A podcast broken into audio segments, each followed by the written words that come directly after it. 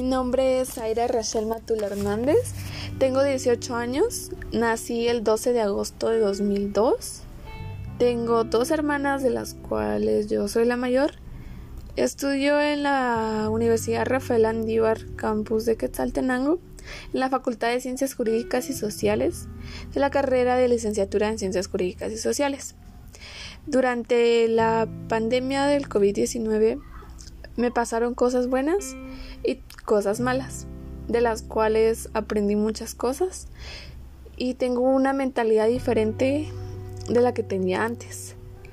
Eh, aproximadamente a los tres meses de que ha empezado la pandemia, em, pues tuve, mi abuela se había infectado, entonces siento que ahí lo que nos sentíamos bien, todo se vino abajo y nos sentíamos en peligro, ya que mi abuela vivía en una casa a la par de la nuestra, pero casi siempre se quedaba aquí con nosotros. Entonces, em, cuando, cuando dio positivo, en esos tiempos no aceptaban a nadie que, que tuviera que haya salido positivo en ningún hospital eh, privado y solo eran los generales. Entonces pues la, la trajimos a, a, su casa y mi abuelos, a mi abuelo lo pasaron a vivir con nosotros.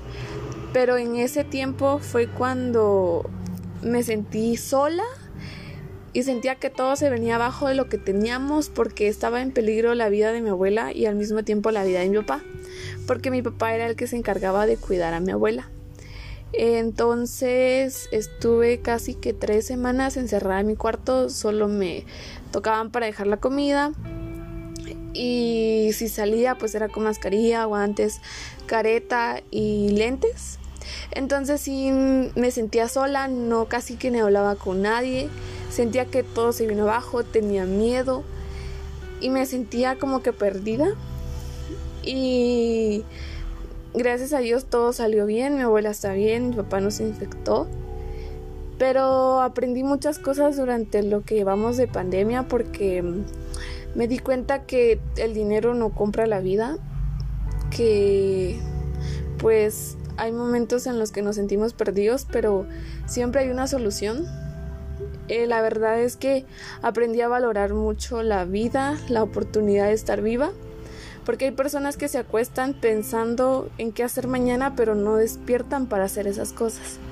Entonces la verdad es que sí aprendí muchas cosas. Aprendí a valorar a mi familia, a valorar lo que tengo y a salir a estar feliz conmigo. Porque durante ese tiempo sí me sentía muy sola.